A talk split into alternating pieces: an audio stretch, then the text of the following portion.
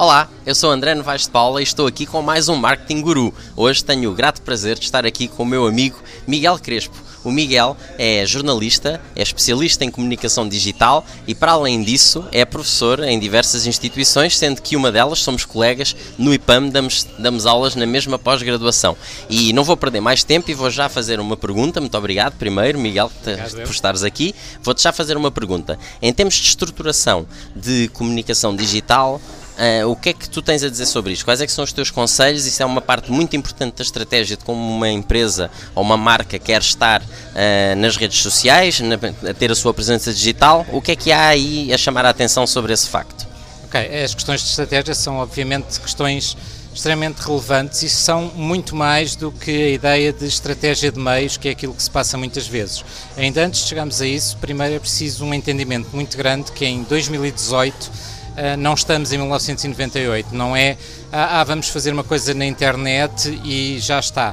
E vamos pegar naquilo que são as nossas comunicações mais tradicionais, que continuam a ser dominantes, uh, e transpô-las para o meio digital. É inverter completamente o processo. É esquecer tudo aquilo que já se fez para os meios tradicionais, para imprimir, para rádio, para televisão e começar do zero. Uh, pegando apenas no exemplo, o exemplo YouTube versus televisão, é assim, pensar, e como muitas marcas ainda pensam, ah, eu tenho uns spots de televisão, vou pô-los no YouTube e isso funciona, é o maior disparate que existe. Uh, o YouTube é uma plataforma completamente diferente, estou a usar o YouTube como um exemplo. Uh, qualquer outra plataforma de vídeo, o próprio Facebook, o Twitter, LinkedIn, qualquer plataforma onde o vídeo possa ser utilizado que não seja televisão, é algo completamente diferente. As linguagens são diferentes dar exemplos muito simples. Por exemplo, uh, não faz sentido uh, e cada vez fará menos sentido ter comunicações uh, feitas para plataformas digitais de vídeo com a gramática televisiva, com a lógica de tenho imagens sobre as quais vou pôr palavras, apresento um pivô para dizer algumas coisas. Não, isso está totalmente errado o, o, vídeo para a web tem características muito próprias. Por exemplo, o texto funciona muito bem sobre o vídeo para a web e reforça de forma extremamente importante a mensagem que se quer passar, ao contrário da televisão, onde o texto é pouco mais do que um rodapé ou um pequeno título. Uh, reforçar a comunicação áudio que está num vídeo com texto com as ideias-chave, por exemplo, é fundamental. Uh, não há que ter medo de, quando temos mensagens mais poderosas e queremos que as pessoas se fixem mais, em pôr um fundo preto e pôr apenas a mensagem. Uh, um spot publicitário funciona mal. Uh, está bastante já estudado e continua a ser estudado. Por exemplo, os vídeos publicitários que se metem antes de um vídeo no YouTube ou noutra plataforma qualquer, as pessoas estão a, só olham para o countdown para poderem passar à frente. Portanto, aquele vídeo não funciona. O que interessa é fazer conteúdos que as pessoas vejam como mais-valia. Portanto, se quer reforçar uma marca ou se quer promover um produto, a forma não pode ser a forma televisiva transposta para outra, para outra plataforma. Portanto, comunicação digital não tem nada a ver com a comunicação dos meios tradicionais, que eram todos muito mais próximos, portanto, imprensa, rádio e televisão eram todos muito mais próximos do que o meio digital, mesmo quando estamos a importar palavras, áudio e vídeo para meios novos. Fantástico, e, e os exemplos que deste são, são ótimos. E agora diz-me, quando estamos a falar de palavra escrita, uh, mesmo em termos de conteúdos, e, e também fazendo aqui um, um, paralelismo com, com as questões das, das empresas que têm muita dificuldade em perceber que necessitam de conteúdos, que hoje em dia não basta só ter o seu site, não é? Precisam de conteúdos, quer seja de vídeo, eh, de áudio, eh, artigos no blog, tudo isso. Como é que tu reforçarias que realmente isso hoje deve ser uma parte absolutamente central da, da estratégia de uma empresa em relação a conteúdos? É assim, antes de tudo, começar ainda antes das empresas e dos conteúdos naquilo que faz de nós humanos. E aquilo que faz de nós humanos é gostarmos de saber coisas sobre outros humanos, gostarmos de aprender, uh, querermos ter sempre algo novo, queremos ter toda a ajuda que precisamos numa qualquer situação. Uh, por exemplo, uma, uma, uma, empresa que esteja implantada no mercado uh, e que seja conhecida e que decida fazer publicidade tradicional, provavelmente não vai ganhar nada com isso. Se pegar nesse dinheiro, criar conteúdos que sejam úteis para o seu público, para o público que já conhece, para aqueles, para o seu potencial público, uh, ganhará muito mais com isso. Por outro lado, se apostar numa lógica de histórias de pessoas para pessoas, então vai fazer ainda uma aproximação maior.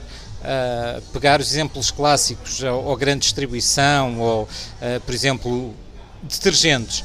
Ninguém vai comprar mais detergentes porque há mais publicidade à, à, marca A, B ou C. O detergente só tem que cumprir aquilo que é importante.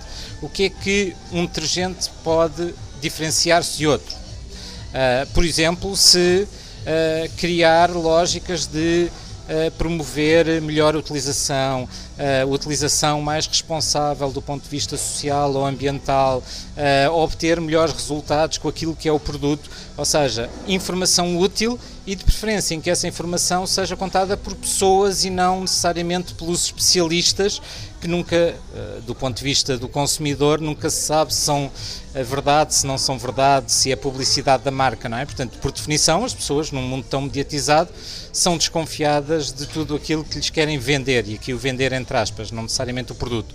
E portanto, Uh, os testemunhos não é nada de novo, já são usados há muito tempo, mas cada vez mais do ponto de vista de uma comunicação uni, um para um, numa comunicação digital em que cada pessoa vai procurar a sua comunicação, não é a marca que faz a comunicação para todos, é essa, uh, é essa lógica de recomendação que funciona. Basta ver os grandes serviços internacionais uh, de viagens, de transporte urbano e por aí fora, em que Uh, basicamente, o que é importante são as recomendações. Nós escolhemos um restaurante uh, porque vamos ver o que é que pessoas como nós uh, gostaram nesse restaurante e procuramos uma identificação. Portanto, pensar sempre que é esta lógica de comunicação de humanos para humanos que faz a diferença.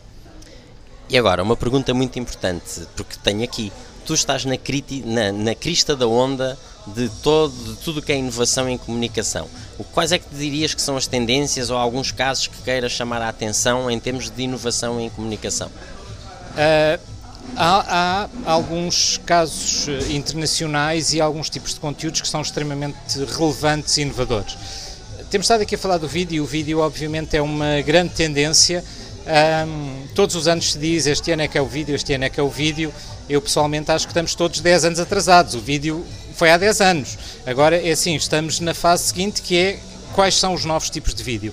Uh, e há várias uh, tipologias de vídeos extremamente interessantes que não têm nada televisivo, que também já estão muito longe da linguagem documental, que era aquela que no início da web se adaptava melhor, uh, e que funcionam Uh, muito bem, por exemplo, o caso do BuzzFeed tem sido um dos grandes inovadores do ponto de vista de vídeo uh, em várias áreas uh, e eu recomendo sempre, por exemplo, que se vejam as áreas específicas do BuzzFeed sobre culinária. Eu adoro, eu adoro. Pronto, que tem Uh, linguagens de vídeos de um minuto e meio, dois minutos, uh, que por um lado servem para comunicar as, as marcas associadas uh, e por outro lado são extremamente úteis para pessoas que são de produção muito simples, muito barata e que todo o truque está no conceito do vídeo. Às vezes temos vídeos de 30 segundos que nos ensinam a fazer pratos espetaculares, extremamente simples e que de outra maneira nunca os iríamos fazer.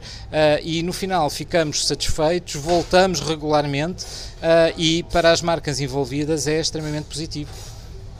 Sem dúvida nenhuma, e eu adoro os videozinhos do, do BuzzFeed uh, e realmente é fantástico como é que numa coisa de um minuto ou pouco mais de um minuto se consegue comunicar uma receita inteira uh, com a ver só snippets de, da parte toda da receita a ser feita em vez de termos que ver 5, 10, 15 minutos daquela receita, portanto é fantástico. Miguel, muitíssimo obrigado por esta entrevista Nada, e agora para terminar, eu queria, como alguém quer e aproveitar os conteúdos que tu partilhas que são fantásticos, onde é que poderá fazer? Como é que as pessoas fazem para te encontrar?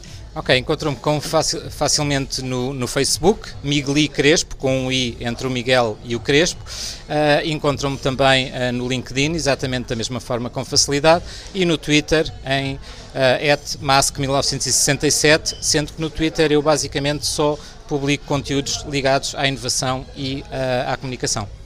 Muitíssimo obrigado, Miguel. Eu sou André Novaes de Paulo e também me podem encontrar no Facebook, no LinkedIn, no YouTube, no Twitter, no Instagram e por aí fora, onde vão sempre partilhando muitos conteúdos e principalmente estas fantásticas entrevistas com marketing gurus. Muito obrigado a todos, até à próxima. Obrigado.